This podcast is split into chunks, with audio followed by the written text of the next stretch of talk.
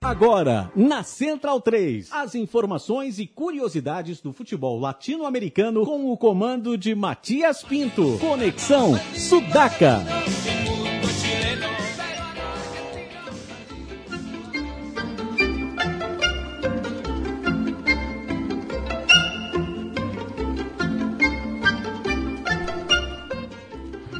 Buenas ouvintes da Central 3, você certamente, você é um rapaz ou moça latino-americano, já deve ter reconhecido a música que está tocando ao fundo. Hoje o programa é está em luto. Conexão Sudaca está em luto, pois acabamos de receber a notícia que Roberto Gomes Bolanos nos deixou aos 85 anos. Gabriel Brito. Boa noite, Matias, na medida do possível. Nesse dia que é festivo pra gente aqui da rádio, mas o continente lamenta muito. Felipe Domingues, El Biglia de la Gente. Fala um pouco do Chavo para para nós outros. Fala, Matias. Boa noite. Boa noite, Gabriel, Leandro, todos os sudacas aí. Também parabéns aí aos centralinos, né, pelo aniversário. É, é um orgulho aí fazer parte do, do time, né? Ah, e acho que o Chespirito, né, que é o apelido dele, acho que deixou um legado aí. E acho que ele cumpriu seu papel aqui na Terra, né, de, como disse o Gabriel certa vez, né, de formar cidadãos conscientes, né, que formador de caráter, formador de caráter e também de identidade latina, né? Já que o próprio Chapolin, né, acho que é um personagem que deixa isso muito claro, né, um, um herói que que falha, um herói latino. É o anti-herói, na verdade, não é? Herói, o fracassado, feio, sem graça, burro. não tem, é exatamente uma sátira do que se vende, do que se fez aí de histórias de heróis, super-heróis, imbatíveis, insuperáveis e tudo mais, né? É isso aí. Eu, eu, eu, tava, eu tava em Potosí faz dois anos, eu acho, um ou dois anos. Tava vendo uns livros ali numa barraquinha e achei uma edição boliviana do Diário del Chavo. Que tem o mito, né, de que o, o Bolanos estava na praça ali central, no México, onde até teve esses acontecimentos muito lamentáveis da, das últimas semanas, né, do, dos protestos da, da repressão. Ele estava lá e veio esse garoto, né, que acabou virando o personagem, a gente não sabe o que é mito, o que é verdade, mas ele disse que o garoto deixou cair o diário que serviu de base para ele criar a série né, do, do, do Chavo Delotio, que foi o personagem mais famoso dele. E daí eu cheguei aqui no, nos estúdios da Central 3 e o Leandro e a mim já viu a, as declarações do Maradona em relação ao, ao, que foi no, tem um programa do, na Noite de 10 com com o X-Espírito que é sensacional, né? Quem, quem não viu tem no YouTube completo. E o, o X-Espírito que era uma figura futeboleira também, né? O futebol estava sempre presente ele também em alguns episódios, né? E teve o filme, né, do El Chanfle, né?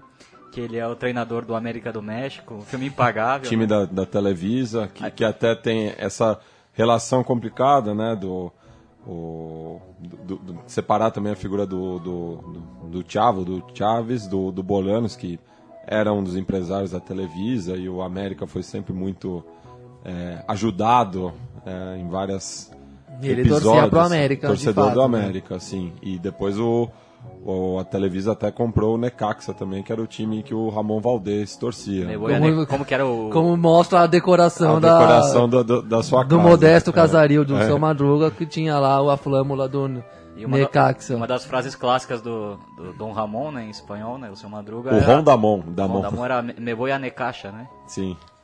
E a, o Leandro falar do, do, da relação do Maradona com, com o, o Chespirito. Pois é, é isso que vocês falaram. Boa noite primeiro, meus parceirinhos sudacas. A frase foi colhida no perfil do Twitter do Passion Libertadores. Se você não curtiu, tá ouvindo, curta, que é muito legal. É, Maradona disse, não sei em qual ocasião, mas aparentemente pela foto é um encontro é, de já vários anos, tempo que Maradona jogava bola ainda. Ele disse que o único que é, é, freava a tristeza dele depois que ele perdia um jogo era sentar em casa depois da partida e assistir um pouquinho de Chaves. Era a única coisa que fazia ele rir e esquecer da derrota. É, O Alex também pô, colocou, acabou de colocar na internet com o Alex, o camisa O Alex. 10 do Coritiba, acabou de também falar que o Chaves alegrou muitas tardes dele, fez, fez a sua breve homenagem aí nessas E, e, e, e quantos jogadores também não tem o apelido de Chavo por conta do personagem, né? Eu lembro do De Sábato.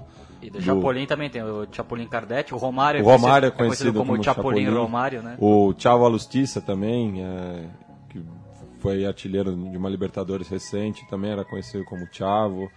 E, inclusive, comemorava os gols com a, a, a- dança paralisadora. Não só ele, aquele atacante chileno que jogava no futebol mexicano também fazia isso muito. Chamava de o, o Chamagol lá, um, atacante, um centroavante vagabundo que jogava no Atlante, mas, mas era mata- aqueles matadores de quarto mexicano. O apelido dele era Chamagol. Vou, fugiu também, vou né? buscar aqui. Não lembro o nome dele, mas ele fazia. Ele lembro que teve uma fase que ele tava comemorando todos os gols com alguma coisa rela- relacionada ao Chaves, desde a o movimento da paralisação, como até o outros como isso, isso, Sebastian isso. Gonçalves. Sebastian Sebastian Gonçalves, ele chama gol. Esse mesmo.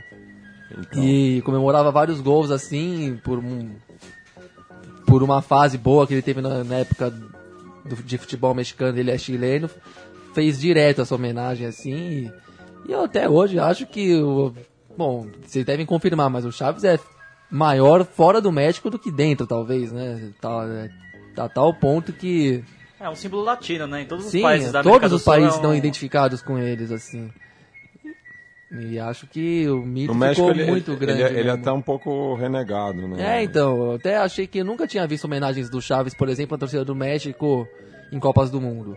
Aí lá pra 2010 que eu comecei a ver, 2006, 2010, assim, mas antes nunca tinha, porque lá dessa época acho que eles devem se ter se tocado que o. É que na verdade acho que o, o humorista mais é, aclamado lá é o, é o Cantinflas, né? Sim. Que acho que até enraizou esse tipo de humor, né? Que é bem é, mais pioneiro no México mesmo. Aliás, até até porque o- é anterior a ele, em termos cronológicos mesmo, né? O Tio Espírito o, trabalhou até com ele na produção, né? Ali nos anos 40, 50 e, e até tem um filme que o Ramon Valdez participa com o Cantinflas já senhor, né? Já ali nos anos 70, passando para os anos 80. É muito curioso, acho que chama El Abogado esse filme. Tem, E- Os filmes do Cantinflas tem todos completos em, no, no YouTube e eu recomendo muito também, que é outra figura Ah, lendária. todos da, da- de uma mesma escola de humorismo aí que tá embaixo hoje em dia, mas que pra mim é muito mais. toca muito mais, alegra muito mais do que esse tipo de humorismo apelativo que tá em alta, né? Cheio de, de babaca mesmo, que faz o meio. O velho estilo do. De um tipo de humor que não, tô inventando nada. Existe a, é milenar, há dois, três mil anos já existia a figura do bobo da corte pra alegrar o, o sultão e os donos da, da corte lá, a família do sultão, né? Que é isso que nós estamos vendo aí de novo em alta. Esse aí é da escola Charles Chaplin e é dos verdadeiros. E, e- só voltando nessa relação com, a- com as torcidas também, né, com, com, com o Chaves, aqui no Brasil tem, tem muito mais uma predileção pelo seu Madruga, tá sempre presente em, em- várias torcidas, mas recentemente a torcida do Tajeres de Córdoba fez um protesto muito curioso, porque o, o time está para ser vendido por um grupo de acionistas mexicanos, e o protesto dele consistiu em mariachis e a Barra Brava estava fantasiada com os personagens da, da vila. Então imagina ali vários barras na Paravalancha vestido de Kiko, de Dona Florinda. Essa, essa imagem também correu o mundo. Talvez Rafael Dizeu tenha incorrido nessa também, em, em- em épocas de Dia das Crianças lá na Bomboneira, que ele distribuía presentes, fazia umas fanfarronices lá também. Se não me engano, já se disfarçou de Chaves também. Bueno, então fica aí a nossa homenagem a esse homem que deixou nossa infância mais leve, mais feliz e que ainda pode ser visto e revisto no YouTube. E... Quem imaginou, né, também, o SBT cortando, tava passando Chaves, É. aí o SBT corta o episódio no meio pra anunciar a morte do, do próprio, né? Sim. Como aconteceu hoje à tarde. Então, o programa hoje todo em homenagem ao Tispirito. E falando, o, o Allan Kardec eu acho que até se inspirou um pouco no, no Kiko, talvez, quando foi bater aquele pênalti. Então vamos começar a falar de Sul-Americana. Primeiro, quarta-feira, Morumbi semi-lotado, né? Os setores mais populares estavam cheios ali, aqueles setores que, que os ingressos superam os 100 reais não estavam na sua totalidade. É. Mas um, um bom público para esse futebol que a gente tem criticado tanto. É, mas que viu o São Paulo perder a vaga para a final para a boa equipe do Nacional de Medellín. É, isso que você falou da torcida, nítido, né? Eu tava discutindo até, né? Eu estive por motivos profissionais, né, Matias, no jogo e. e Sempre. Eu, eu comentava isso, né? Que, pô, antigamente, jogo semifinal no Morumbi dava sempre 70 mil, ali dos anos 2000, e é incrível, né? Como a ganância não tem fim, né? Com- E o São Paulo até que pratica um pouco um- uma faixa de preço um pouco mais popular, né, em comparação com seus rivais aqui da capital que aderiram a um sistema absurdo, caro, elitista. Bom, e dentro de campo, acho que tanto o Nacional de Medellín como o River, acho que foram beneficiados por, por terem um trabalho mais longo mesmo, né. É, claramente no estádio, ali vendo o Nacional jogar, dava pra ver que era um time taticamente que sabia o que queria em campo, muito compacto, muito moderno, é muito aliado ao que ao, ao nível que a gente, que a gente vê na Europa, né? E tanto é que o Juan Carlos Osório trabalhou quatro anos no Manchester City e dá pra ver que era um time que reduzia o espaço do campo a 30, 40 metros, forçava o Luiz Fabiano a jogar lá no meio campo, né? Aquele trio de zagueiros que é muito bom, que tinha o Murijo, o Henriquez e o Nájera, né? Três bons zagueiros aí pro mercado brasileiro ficar de olho, Não, o time inteiro, se for ver, tem qualidade, né? tem qualidade. Eu até acho que, E até tem acho banco também. e tem banco, e até acho que o Cárdenas, né, jogou 15 Sim. minutos só no jogo de ida e não, nem, nem entrou no. Nem entrou ontem, tinha sido expulso também. E é um jogador muito talentoso, muito talentoso mesmo. Eu até acho que o Nacional jogou tecnicamente abaixo do que pode nessa série, mas no primeiro jogo lá em Medellín, o São Paulo escapou de ter tomado um- pelo menos um gol, uma 2 ou Placar 3 a mais 0 dilatado. né? São Paulo deu um chute no gol, fez uma partida ridícula lá. Perdeu a vaga em Medellín. Em Medellín, e o primeiro tempo do São Paulo foi muito fraco aqui também. O time sem intensidade, sem espírito mesmo de um jogo tão importante. O Nacional fez o que quis, praticamente num 3-4-3 corajoso. Apesar de ter se defendido, né, não, não ter partido pra cima, mas muito corajoso o sistema do Juan Carlos Osório no 3-4-3, um sistema que a gente não vê aqui no Brasil, né.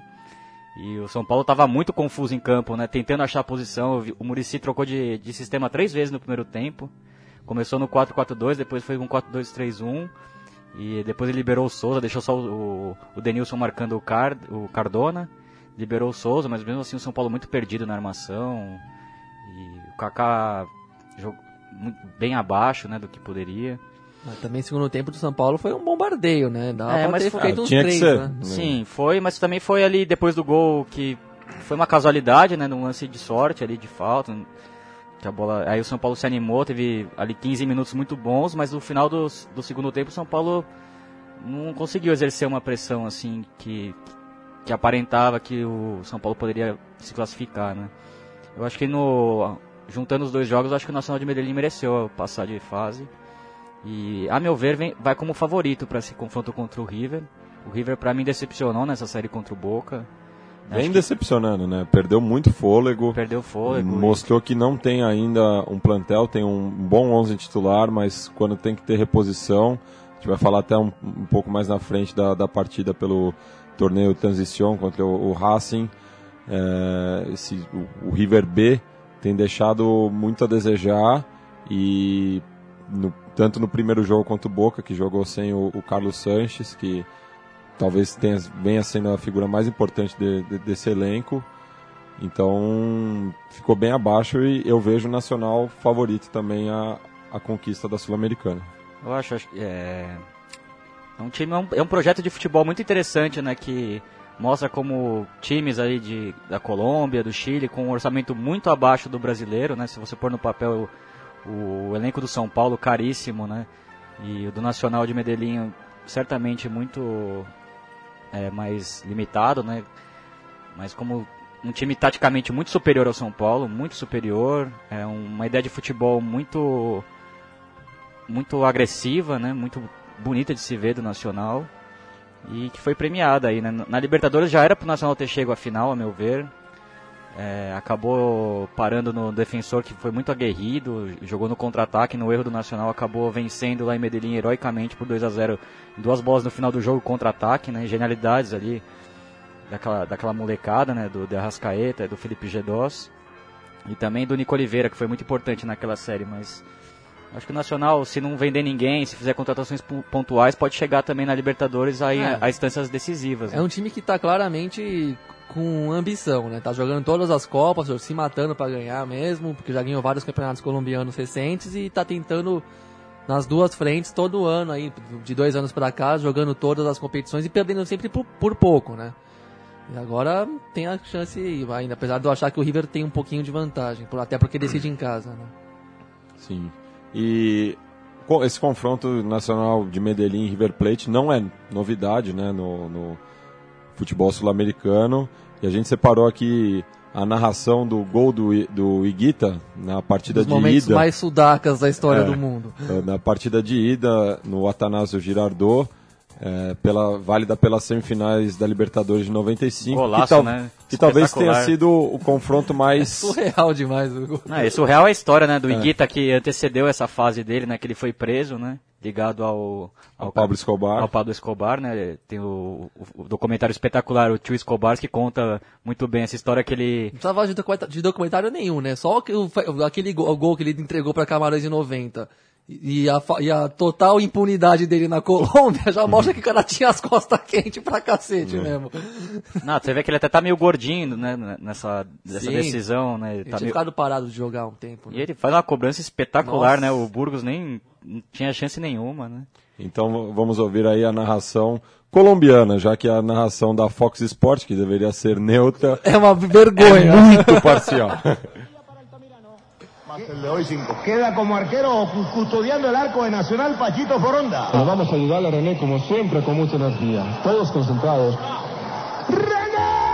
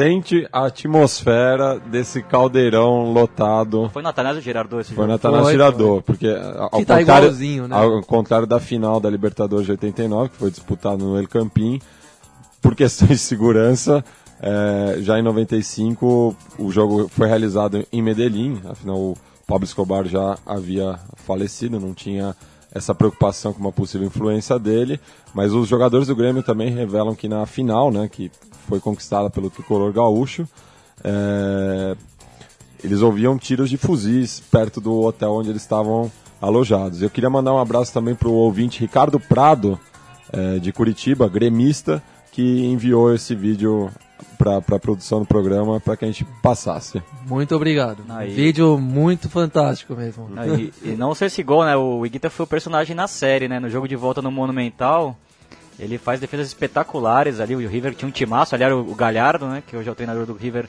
era um desses craques do- daquele timaço do é, montado pelo Ramon Dias, que, deria, que depois seria campeão no ano seguinte, no né? seguinte, E ele falha no gol do Altamirano, né? No, Altamirano não, foi gol do Amado, Amato, né? Gol do Amato, ele sai mal no, num escanteio. Depois, no último lance do jogo, ele quase toma um outro peru, assim. e acaba se redimindo, faz uma defesa toda esquisita. Na decisão de pênalti, ele pega o pênalti do Almeida e faz um gol de cavadinha espetacular. E Guita é uma figuraça, né? E gênio, gênio, gênio da vida.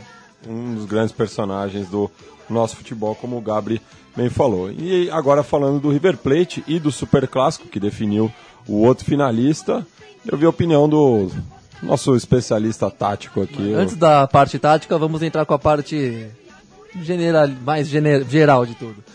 É, Pra quem vem falando tanto da queda do nível técnico, como a gente enche o saco bastante com esse assunto, e às vezes parece que é saudosismo, pra quem viu o Boca e River de 2000, o Boca e River de 2004 e o Boca e River de 2014, não tem a menor margem de comparação em, em relação ao que são os jogos, né, tecnicamente e tal.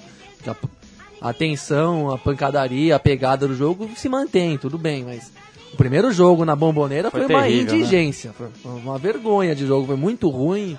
Foi um jogo legal de ver fora de campo. é, Podia ser que nem aquelas transmissões antigas que na na Argentina não mostra o campo, só mostra a torcida. Podia ser assim. Só porrada, arbitragem covarde, foi dominada, o jogo foi horroroso mesmo, ninguém chutou no gol, ninguém criou uma jogada. E de outro lado, a festa foi bonita, como sempre é nesses jogos. E a mídia brasileira, muito, muito engraçado, né?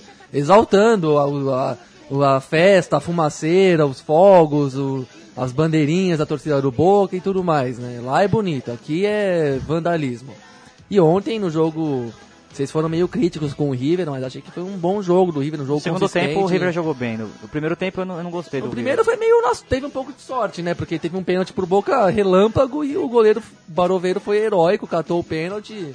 Baro, o Giliotti, coitado, deve estar difícil a vida dele agora. Foi um dia desgraçado que ele teve. É, não só o pênalti, né? Ele perdeu depois Mas dois Fez dou- um gol legítimo chances, também que foi mal anulado, né? Já, já é trend topic na Argentina, não foi Orsay.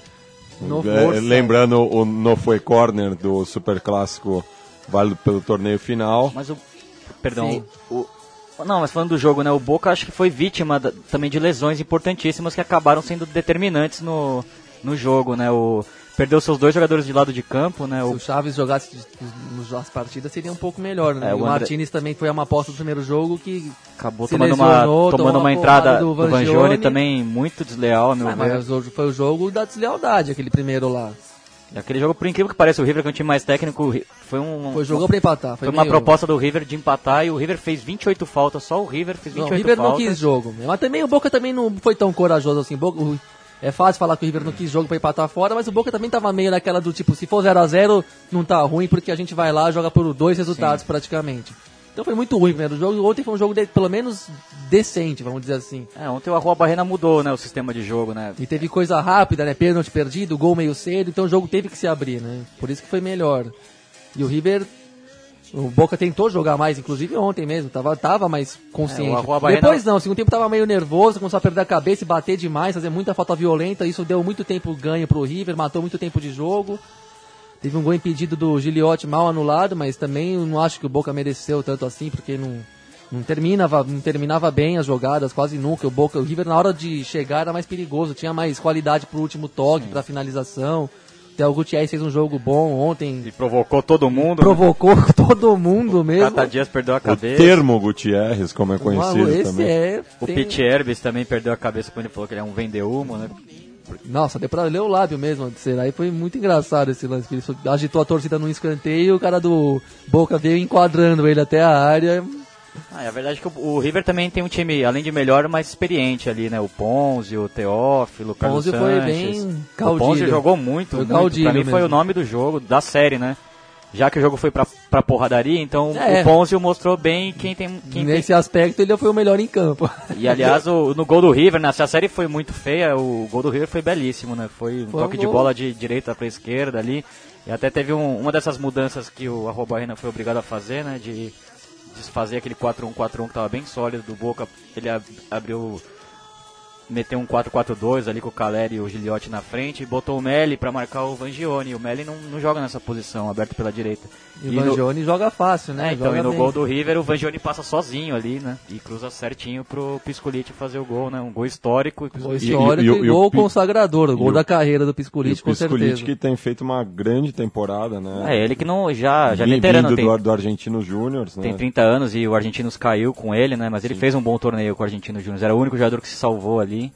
E eu não esperava que, o, que ele pudesse substituir o, o Lanzini, né? Que foi pro mundo chinês.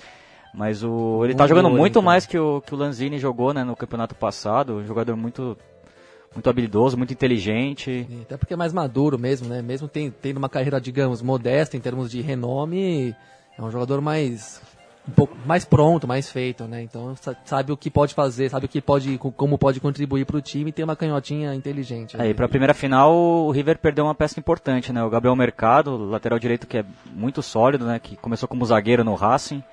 E é um- ele é um jogador que faz uma função tática muito importante, fecha às vezes como três zagueiros e libera o Vangione, né? Que é um, que é um lateral já... É um ala É mesmo. um ala mesmo, né? E, então vai, ser, vai fazer muita falta, né? O, ainda mais porque o Cardona cai muito para aquele lado ali pela esquerda, que é o jogador mais habilidoso do Nacional, O né? Nacional, de modo geral, gosta de jogar abrindo o jogo bastante, né? Sim. Então vai dar um. É, vai ser jogo, vai ser legal de ver essas finais aí. E, e só antes de passar para a final, para a gente fazer uma pequena análise, queria destacar a, a postura do Vasco Arabuena, que deu todos os méritos para a equipe do, do, do River, não caiu no discurso fácil do, do técnico derrotado de culpar a arbitragem, que teve sim um papel, é, de certa forma, decisivo no, no jogo, mas ele saiu de cabeça erguida e está num trabalho de reconstrução do River depois da péssima passagem do, do Bianchi. E ele tem dado um, um padrão de jogo ao elenco chinense, jogo a jogo. Não, tá, acho que o Boca tem um pouco, tem perspectiva de crescer com ele, pelo menos é um técnico da nova geração argentina, né, que é claro que no Brasil isso também é como é tônica, mas na Argentina é impressionante, quase não tem um técnico que não foi jogador, né? E ele é mais um desses novos aí que assume um time de camisa e já mostra alguma competência. Vai pegar a Libertadores pela frente aí. Boca não tem um time tão pronto, mas se você levar em conta que o São Lourenço é o atual campeão com, o time que, com aquele time, não dá pra ficar duvidando do Boca, né? É, e uma geração de técnicos competentes, né? Você vê esse campeonato argentino tem o Diego Coca, do Racing líder, um técnico jovem, que veio do Defensa e Justiça como campeão da, da B Nacional. No Independiente também o Jorge Almiron, que fez uma baita campanha com o Godoy Cruz, assumiu o Independiente e fez uma boa campanha também. O Independiente está em, em quarto lugar. Com aquele time feio pra cacete. E o Arroba Arena se preparou para isso, né? Estudou, foi pra Europa, fez até curso lá com. Foi ver como que o Guardiola trabalha, não sei o quê. E, ele pegou um Boca que tava lamentável com o Bianchi, né? Claramente ali o Bianchi ultrapassado. Ele pegou, mudou o esquema, botou a molecada para jogar, o André Chaves, o Pati Carriço e outra molecada aí que o Caleri, o centroavante, o Pete Herbes, o Colasso e eu acho que o Boca se se preparar bem para Libertadores vai fazer uma boa campanha também. E a, a Libertadores que pode ter cinco dos seis clubes grandes tradicionais na, na Argentina. É, né? caso o Racing se, se o Racing Se for campeão, ou até o Independente. É. Se, se for campeão, tá mais difícil, mas o título Nossa, ainda que beleza, está em viu? Que aberto. saudade de ver os grandes da Argentina numa Libertadores tudo junto mesmo, porque quem te viu de Arsenal, Godoy É. Cruz, é, que Tigre. Tigre, nossa, Banfield. todo ano, Banff, mesmo o Lanús, né, que é um time simpático e tal, mas também nunca foi nada demais. Direto, todo ano, o, o Vélez sendo o bambambam bam, bam da Argentina também já tava enchendo a paciência. Agora vai ser um, uma Libertadores com mais camisa, né? Só de ter o. Pelo menos um de Avejaneda, os dois. Os três de Buenos Aires já, já fica legal de ver. Então, e, e e o Vélez que também disputa Vélez, né, essa, que mais, né? essa questão da grandeza. O Vélez é o grande não reconhecido, segundo muitos. Pra mim não, nunca vai ser grande porque nunca encheu o estádio. Quem é o sexto grande pra você? O, O, sexto grande pra Matias? mim é o Clube Atlético Chacarita Júnior. E pro Vitor Birner, quem é o sexto grande? É o terceiro, daí ele fala que é o Rosário Central. Será que ele é mesmo? Será que é Não, mesmo? mas essa é uma discussão bem Eu acho que tivemos uma- uma- um, um avanço e tanto nessa discussão essa semana. Mas essa é uma discussão bem portenha, né? Porque o futebol argentino é, se construiu em- com base em Buenos Aires, né? O campeonato nacional começa ali nos anos final dos anos 60, né, Matias, se não me engano. Sim. Não, demorou, 67. Mas Natural, mim- o Brasil também demorou pra entrar nisso, né? Mas pra mim O torneio nacional, né? Os dois rosarinos são gigantes, né? O Nils Não, e- mas eles já Central. jogavam, eles já jogavam, o- jogavam. o torneio. Mas até pelo que já proporcionaram, já revelaram de jogadores pra seleção e Ah, isso sem dúvida, mas aí é uma questão de desenvolvimento do país mesmo, né? Isso, E o isso- Estudiantes também, né? Quatro vezes campeão É. da Libertadores. Sim. É, revelou a base de 86 foi formada no Estudiantes de La Plata. Tem uma escola de futebol, né, que muitos não gostam daquele futebol mais porradeiro. É, é né? o bilardismo. O bilardismo. Então, os Estudiantes também, a meu ver, é um dos grandes. E, né? e só um... E sem- os times cordobeses também têm uma história muito forte, né? O mas- Tajeres, mas o aí tem um- Instituto mas Mas aí tem que ser. tem um apoio da ditadura aí, também. aí que- que é salir campeão. Se não for campeão, não é grande, não tem essa. Então, o, o nosso grande amigo Leonardo Lepre Ferro está lembrando aqui que tanto o, o, Ura- a Arrubaena e o Galhardo têm o passado deles também como treinadores do Nacional do Uruguai, Sim. que também está, verdade. estará presente na próxima Libertadores, não pelo título agora do, do Apertura, mas por conta do, dos pontos que fez na temporada passada. E já com, com o título também já garantiu a participação. No Uruguai Na- é o Anderes, Danúbio e Nacional. Isso. O Nacional na dita pré-Libertadores. É, e o Nacional já garantiu a passagem para a Libertadores de 2016 também. Então vai ter uma dobradinha. Agora, falando um, pouco da final, eu já falei que o Nacional é favorito, o Gabriel acha que o River ainda é favorito. Eu acho que o Nacional é o favorito, né? Até pelo projeto do, do Juan Carlos Osório, que é um baita treinador.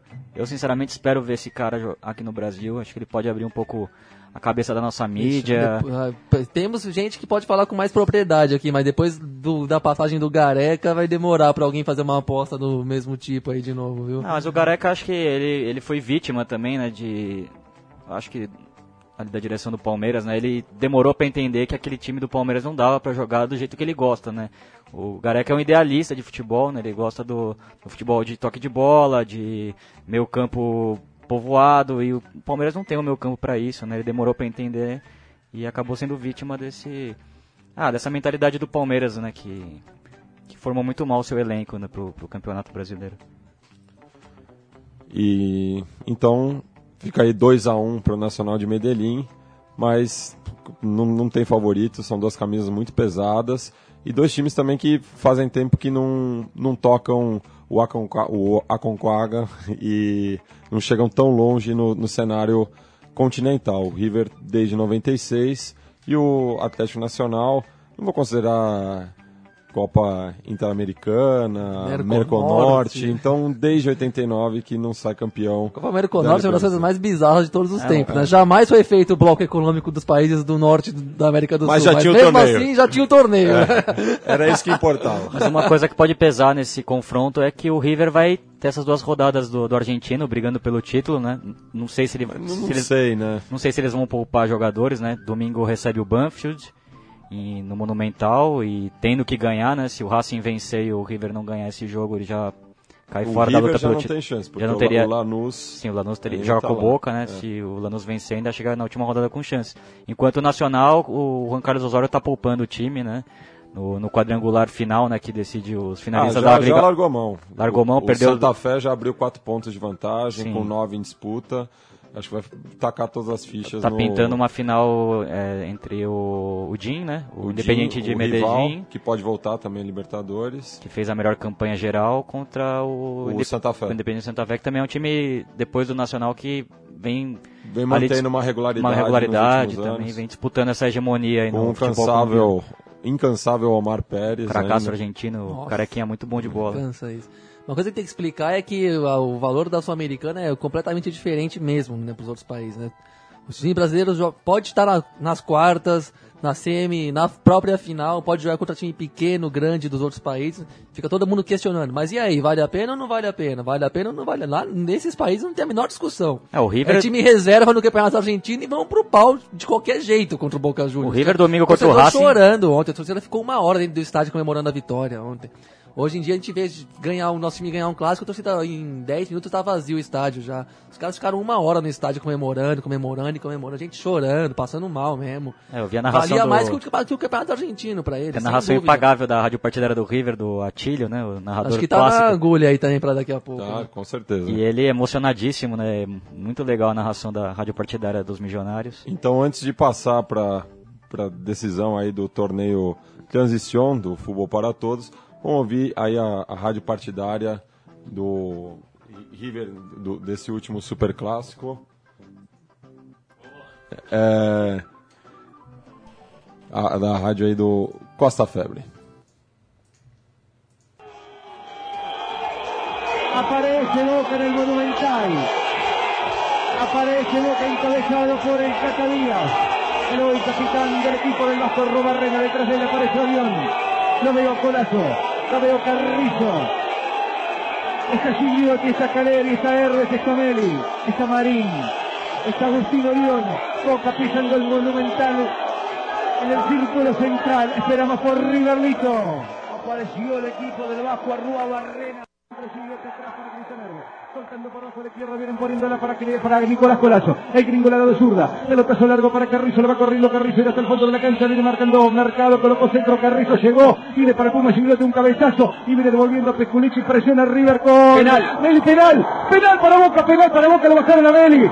Penal para Boca en la primera jugada del partido. Fue en ataque Boca. Meli, en la primera que tuvo pisando el área, Leto, penal para Boca, lo bajaron a el hombre nacido en Salto, a Meli. A Meli lo bajaron. Penal para Boca tomando carrera aparece Manuel Gigliotti. Gigliotti besando el esférico. Gigliotti para el penal para Boca. Ese que arrancó en General La Madrid jugando de número 6 y alguien lo puso de 9 para que empiece a marcar goles. Minuto de juego. Hay penal para Boca. Barovero bajo los tres palos. Hay un láser que lo está apuntando a Emanuel Gigliotti. Le molesta la visión a Gigliotti. Mirá cómo arrancó el superclásico, impresionante. A pura emoción. Lo bajaron a Meli en un centro que llegó desde la izquierda de Carrizo. Como llegó Carrizo para ejecutar el centro. Pisó el área Meli y Roja le convirtió el penal. Allí va Emanuel Gigliotti. Tres minutos del primer tiempo. Vamos Puma, querido con el corazón. Allí va Gigliotti. Llegó, le pegó. Barovero. Barovero con una mano, con la mano cambiada, Barovero. Impresionante, Barovero. Aí a gente pode ouvir o gol que o Barovero fez pelo River, que pra mim foi o lance decisivo. O, o- o Boca perdeu a, a cabeça, o River um pouco depois já, já faz o gol, consegue administrar o resultado e fica sem chance pro, pro quadro azul e E ouro. talvez o segundo pênalti mais histórico do Superclássico, né? Já que o Boca foi campeão, se não me engano, em 66, com o brasileiro Delém perdendo um pênalti defendido pelo Roma, né? Goleiro histórico, que Sim, foi... o-. E o, Delen também que tem um papel muito importante no River, que revelou muitos do- dos jogadores que a gente viu aí surgir no final dos anos 90, Sim, o começo dos anos Sorin, 2000. Ortega. Galhardo, o, o Sorin não porque veio do Argentino, Ah, sim, o mas veio do Argentino, o. Galhardo, Ortega, O próprio Mascherano, o D'Alessandro. Mascherano, D'Alessandro, todos eles passaram pela mão do Delen ali nas categorias formativas do clube de Belgrano. É, a gente lembrava de um detalhe, né? Que o Ariel Rojas, que fez esse pênalti, também tinha cometido um pênalti contra o Racing, né? No final do campeonato passado, que terminou com o título do River. E aos 49 do segundo tempo, o Titi Sola, goleiro reserva, fez uma defesa que praticamente garantiu o título, né? E o Barovero aí entrando pra história do River, né? Acho que esse lance vai, nunca mais vai ser esquecido, né? O, o River nunca tinha eliminado o Boca em Pois é. playoffs internacionais. E tá aí, né? O River na final. O River na final com todos os méritos, com todas as justiças. É, falar agora do torneio Transição. Temos o Racing na liderança depois de 13 anos aproximadamente. É, justamente 13 lutando anos e uns 7 presidentes da uns República. sete presidentes depois. é, a conta são nove, nove presidentes. Nossa são os Senhora. sete daquela semana, mais a Mais dois, Cristina mais e a o- família e o- Kirchner. Ah, não, e tem o do áudio, então dez. Que que é isso? 10 presidentes. é, se fosse o Brasil no, no sistema vigente, talvez du- du- durasse 80 anos na Argentina. E novamente a Argentina também mal das pernas economicamente. Tem gente até falando que a diretoria do Racing vai contratar um helicóptero para pousar na Casa Rosada, para dar um simbolismo que tá parecido. Ah, e, É, o, e o time também, né? Muito parecido naquele time de 2001. a- até pela figura do Milito, né? Pela figura do Milito e pelo... Nossa, se o Melito tivesse na, tiver nas duas, tá louco, hein? Vão fazer estátua para ele. Não, e o time também, o jeito de jogar, né? Um time mais aguerrido do que tecnicamente bem dotado, né? Um time que tá chegando aí pra, pra ser campeão na... Monstruoso o Videla, monstruoso o Videla. Monstruoso. Jogou demais contra o River nesse domingo. Esse um é- jogo que, por sinal, foi. É, mais uma vez, o espetáculo vale pela arquibancada, pela torcida. É. Pela atmosfera. Pela atmosfera, no mesmo, até porque eu tinha voltado meio. Eu tinha acabado de chegar do. Eu e meu amigo Thiago Zal, aí mais um sudaca de coração. Pô, velho. Gente foi no jogo de domingo, voltamos meio puto da vida com a história do sinalizador da torcida do Corinthians e tal. Ganhamos o jogo, tava quase na Libertadores do Corinthians. Mas a gente voltou puto da vida com essa história, até porque a gente tava vendo de perto, a gente discutiu com um ou outro desses caras que ficam querendo contemporizar e falar que tá certo, proibir tudo e não sei o que. Voltamos amargo pra casa mesmo, apesar da vitória. Aí depois a gente chega, liga a TV, é o oposto. É o estádio caindo, fumaça que não deixa você ver a bola, mas, tá- mas mesmo assim tá ótimo o jogo. A loucura imperando e o jogo lá, lá, ainda bem que tinha, porque o jogo era horrível e, a e isso tudo que estava em torno das quatro linhas era o que dava graça. E foi assim até o final. A torcida do Racing ensandecida e o jogo uma batalha, nada mais É, que uma não- batalha. não né? O pedir- gol dos mais feios que eu já vi no futebol. pinball, né? Nossa, é isso. Futebol sul-americano, se não tiver torcida, cada vez mais é- vai, vai ficar numa pobreza que de deprimir mesmo. Eu espero que o Racing seja o campeão. Aliás, ontem na- nas redes sociais, em Twitter, essas coisas, Mauro César aí, o famoso comentarista esportivo, tava surtando com, com esse assunto com o Racing. Tava postando uma coisa atrás da outra, falando um monte. Tava um tanto quanto tomado, assim, de, por outro espírito.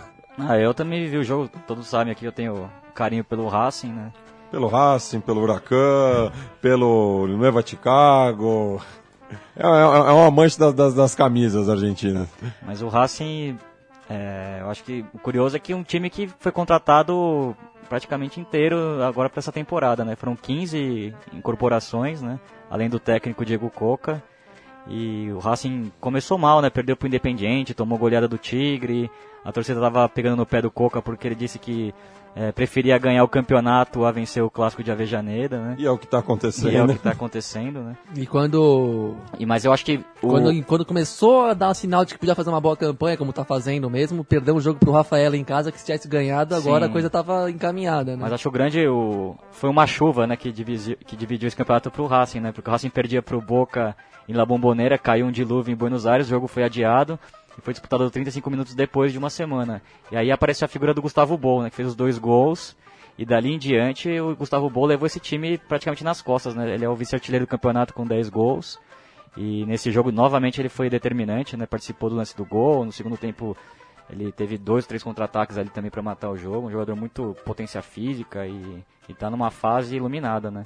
Agora o Racing vai jogar contra o Central, que também é um em, Arrojito, e é um jogo muito simbólico, né? Porque quando o Racing em 99 foi decretada a falência, que o Racing não podia jogar, o, depois o. Acho que o primeiro jogo foi contra o Central lá, né? E, e foi uma, uma invasão racinguista a Rosário, né? Isso porque, porque o, o, o jogo que seria no cilindro foi adiado. Foi adiado, sim. Contra o Renato Rui, se não me engano. Capaz.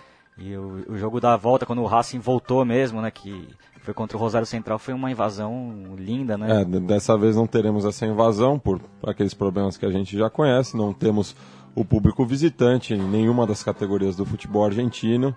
Então o torcedor do Racing vai ter que acompanhar pelo, pela señal do Futebol para Todos, assim como nós aqui Aliás, teve do outro uma- lado da fronteira. Teve uma manifestação recente na frente da, da AFA, acho que é um- essa semana talvez mesmo, de vários torcedores assim de times diversos argentinos, não tantos assim, não tinha tanta gente, mas pedindo a volta da torcida visitante assim na frente da federação mesmo. É, É, foi, na volta última, e meia. foi na última quarta-feira que teve uma reunião importantíssima na AFA, né? Que definiu O o, torneio- o modelo de tor- do torneio. De como vai ser essa progressão e regressão do futebol argentino. É. Será um torneio largo, né? De, de fevereiro Turno e a- até no- de torneio e retorno, né? Um com- turno e retorno com 30 times, Com quer 30 dizer, times. 58 rodadas, é isso.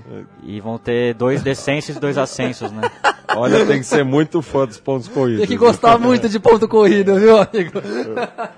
É, a B Nacional que também tá na fase decisiva, já teve dois ascensos, O né? Temperley subiu. Temperley subiu e o União de Santa Fé.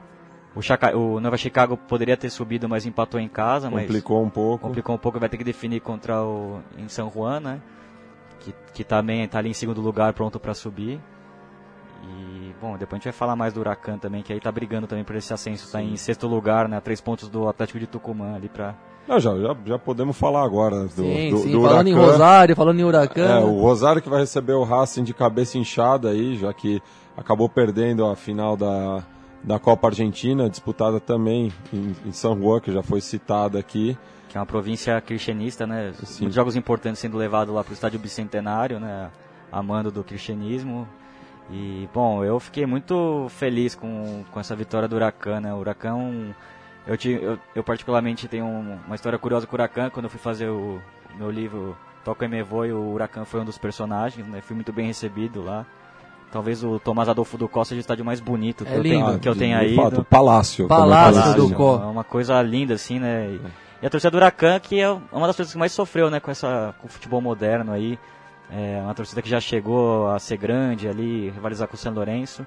Mesmo assim, a torcida do Huracan ainda Representa. Bancando o Tinha time, gente representando. Pra cacete lá. Viajou até São mil Juan quilômetros inteiro. de distância, uma quarta-feira, tava lotadaço de torcedor, levantou dois o times. bandeirão e uma, uma festa linda. E o Huracan que não era campeão desde 73, né? Um, título, Sim. um dos times mais recordados por quem gosta de bom futebol na Argentina. Foi um dos. o- a grandeza dele vem da, da época do amadorismo. É, dos anos 20, que ganhou quatro campeonatos, né? E o único título no profissionalismo foi esse de 73, que foi épico, né? Porque ali revelou jogador, a ba- muitos jogadores que foram para a seleção de 78, além Ca- do técnico. né? Carlos Babiton, Loco Hausmann, Brindisi. Brindisi. E tinha o Coco, o, Coco Basile o Coco veterano Basile como zagueiro. veterano já campeão, campeoníssimo pelo Racing. E o treinador. Era o né? César César Menotti, que é um- Menotti. E foi roubado recentemente. Por isso que quebrou o. É. demorou mais pra quebrar o tabu, porque era pra ter num campeonato É, do em Vélez. 2009, Foi muito injusto. Foi o time que revelou que era bom o De também. Federico, De o Federico. Pastore E o Bolatti. Bolatti, o Bolatti. E no time atual tem três jogadores que faziam parte daquele time, né? O Tite Arano, lateral esquerdo, o zagueiro Eduardo Domingues, Goltz, que é o... né? Joga ainda? Não O? Goltz não. O, e também o Patrício Toranço, né, o meu Patrício campista. Toranço. E o, mas o, é curioso, né, porque o Huracan há três semanas demitiu seu técnico, né, o Kudelka, e tá com um técnico interino. É, na verdade acharam esse título, né? Porque Ah. o mata-mata teve seis fases. Sempre jogo único, quem ganhar tá dentro e tal.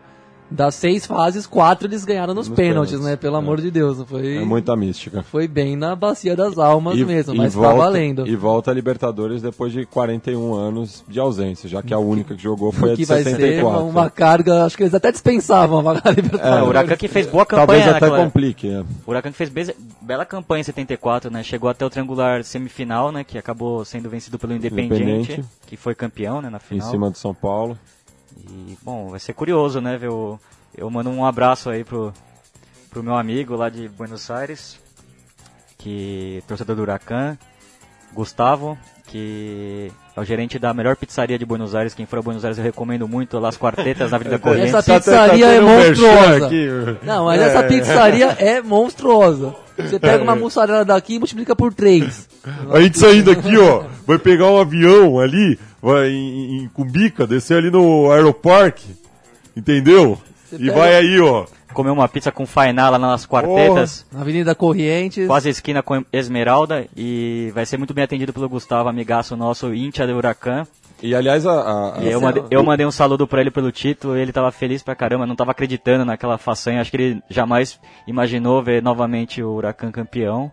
E vai um abraço pra ele, ele aí falou que, que tem as portas abertas caso o São Paulo chegue a um, a um jogo contra o Huracan no Palácio do Có, ele que mora em Parque Patrícios vai me receber lá e espero E muito esse Você pode pedir a pizza por pedaço também, não precisa pedir uma inteira, nem E- brotinho, não. Pode pegar uma por uma e que é servidíssimo, assim. E eu que falei do, do Aeroparque, né, conhecido como Jorge Newbery, que é o grande aviador argentino, o Huracan tem uma relação com ele, já que o, o- o Globo foi em homenagem a, a ele, já que era o, o meio de locomoção Ele dele. fez o primeiro voo, né, de, de balão de Buenos Aires até o interior do Rio Grande do Sul, não lembro Isso, qual Bagé. cidade. Bagé, né? Sim, cidade do meu avô. Então vamos ouvir aí a, a rádio partidária, o, a decisão por, por pênaltis. el remate del pelado del número 2 de Huracán, que no pudo contener el uno canalla, arriba el globo y otra vez en vos confiamos, Marcos. Se acomoda para su derecha Encina, se va tirando levemente a su izquierda el zapito Encina para pegarle el balón. Abre los mazos Marco Díaz, da la orden el árbitro Vigliano. Toma carrera Encina, le pegó, tapó Marco Díaz, Huracán campeón. Tapó Marco Díaz, Huracán campeón. Huracán campeón. Huracán campeón de la Copa Argentina. Luego de 41 años. 41 largos años. Costó, costó mucho, costó muchísimo.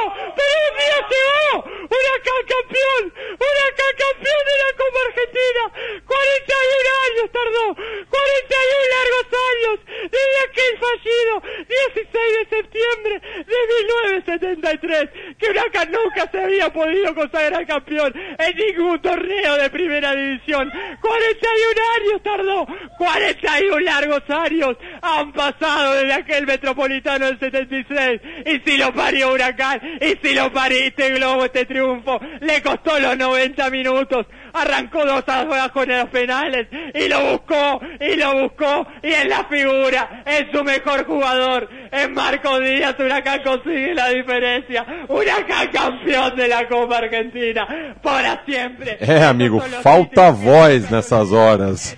A gente entende aí a, a emoção, 41 anos sem ganhar um título, expressão e carimbando o passaporte para a disputa da figura, né, o Libertadores. Marcos Dias, goleiro, figuraça, né, que foi o grande herói e o curioso foi que ele pegou três pênaltis de jogadores históricos do Rosário Central, né? O Caranta, né, que, que foi campeão com o Boca e acabou se reencontrando ali no, no Rosário Central, disputou a segunda divisão com, com os Canajas, acabou perdendo o seu pênalti, né? E depois também o Ferrari, né, que é o capitão, o Paulo Foi pra Ferrari. fora esse, não foi? Foi, o Paulo Ferrari foi o primeiro a errar. E o Sapito Ensina, Ensina. né? Que é um outro jogador histórico, grande figura também. E o Central que a única alegria nessa temporada foi foram as vitórias no, no clássico contra o News, né? Já que, já que fez uma campanha bem medíocre na, no argentino e acaba perdendo essa final que era amplamente favorito, né? Sim.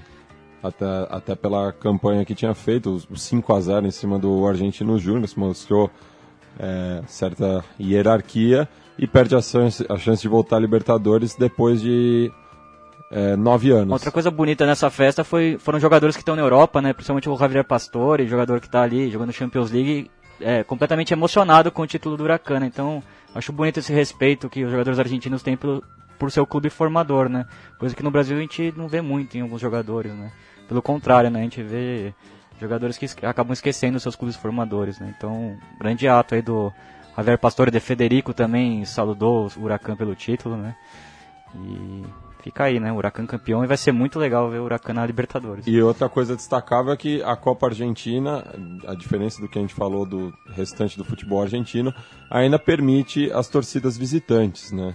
É, inclusive o, o nosso amigo Federico Peretti lançou essa semana o El Partido de Nuestras Vidas, que mostra a viagem do, do ex- excursionistas é, viajando para o Chaco para enfrentar o Boca Juniors. Então, a Copa Argentina, mesmo com esse regulamento maluco, essa ideia é, megalomaníaca do, do governo de é, fazer benfeitorias para os seus aliados no interior, ainda nos dá cenas como essas de um estádio praticamente dividido. É isso aí, parabéns, Huracan. Rosário Central também é uma camisa que merece voltar a ter uma glória na história, mas é de. É de. Tem gente dizendo que não, que não merece aqui na, na rádio. A torcida contra o Rosário Central é muito grande. É Central impressionante, Três, é. Não, não entendo por São quê. Paulo virou um foco de rivalidade entre Rosário Central e os Old Boys, que é, assim. é inexplicável. Daqui a pouco tem uma televisão argentina vindo aqui investigar isso. Eu tô do lado do Central. Só já, já, já digo isso. Não dá. bueno, é, reta final do programa. É, a gente vai tocar duas músicas aí em homenagem ao Huracan e ao nosso homenageado do programa de hoje, o grande Roberto Gomes Bolhanos, que nos deixou. Então vamos ouvir o tango E só pra fechar também um saludo aos a todos aqueles mexicanos que estão indo às ruas assim, cada vez mais em massa exigindo justiça pelos 43 estudantes desaparecidos. Fizeram um protesto gigantesco na Praça do Zócalo, na cidade do México. e aqui em São Paulo também, em frente ao Ah, consulado. bastante solidariedade internacional também. E no, e no estado de Guerreiro, onde aconteceu o crime, os professores tomaram duas, dois prédios governamentais e arre, arrebentaram tudo, que é o que tem que fazer numa depois de uma história dessa, assim. A gente não tem noção do que é 40 estudantes assassinados por, quê? por um protesto social. Um protesto ainda que é, lembrava a memória de estudantes mortos em 68 em Tlatelolco. Então, Exatamente. a história se repete ou como tragédia ou como farsa. Nesse caso, Então, foi tragédia. Matias- Força México. E falando um pouco da música que a gente vai escutar, né? é, acho que o Huracan é um, é um dos clubes muito relacionados ao seu bairro, né? E essa música chama é, Soy de Parque Patrícios, né? Que é o bairro do Huracan, um bairro de tango, né? Assim como o Boedo, um bairro... Bairros vizinhos. Bairros vizinhos e um foco do tango, né? Nos anos 40 e vamos escutar o é, Angel Vargas, que é um dos grandes cantores, um dos meus prediletos aí dessa fase. e o dueto com o pianista Angelo de Agostino, que é um dos principais pianistas da história do tango também. E depois uma homenagem ao Chavito. Hasta!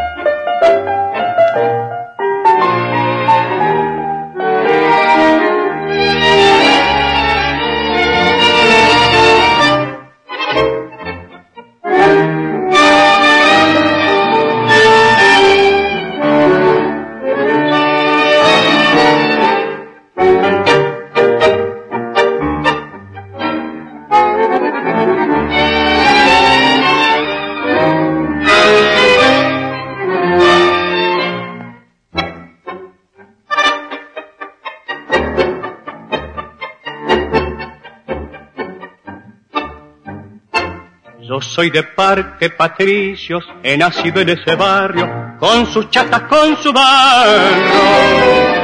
En la humildad de sus calles, con cerco de madreselvas, aprendí a enfrentar la vida. En aquellos lindos tiempos de percalle bajo Florida, con guitarras en sus noches y organitos en sus tardes. Yo soy de Parque Patricio, vieja barriada de ayer.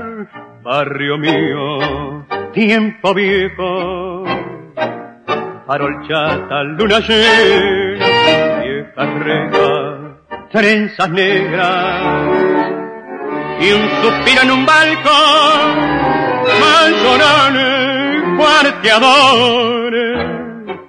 Muchachada de mis horas, hoy retornan al recuerdo que me quema el corazón.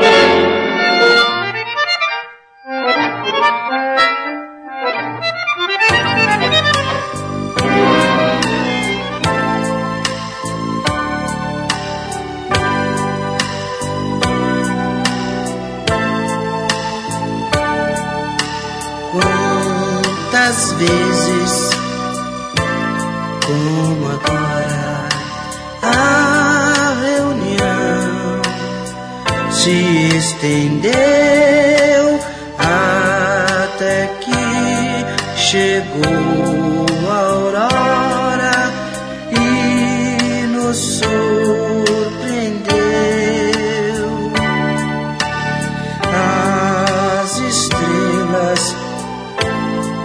testemunham nosso amor e semelhança.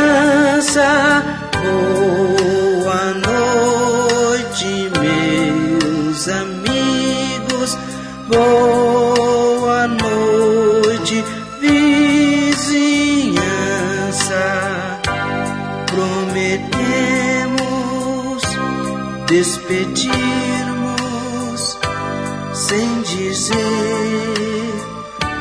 adeus jamais,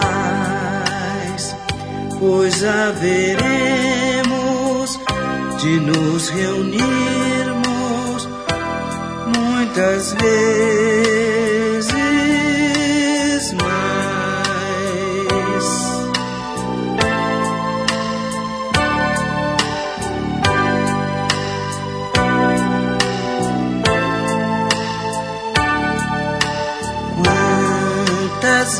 vezes, como agora, a reunião se estendeu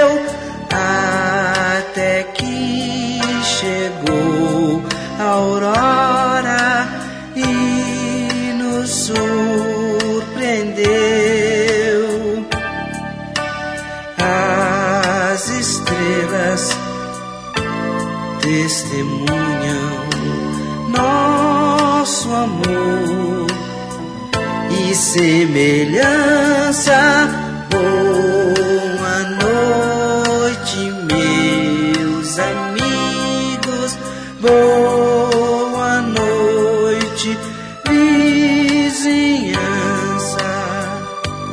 Prometemos despedir dizer adeus jamais, pois haveremos de nos reunirmos muitas, muitas vezes mais.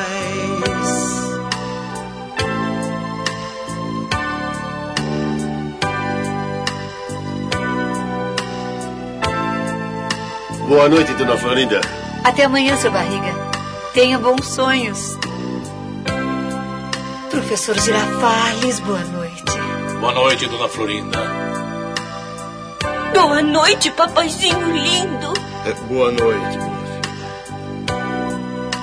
Boa noite para todos. Boa, Boa noite. Chaves. Boa noite, Chaves. Boa noite, Chaves. Boa noite.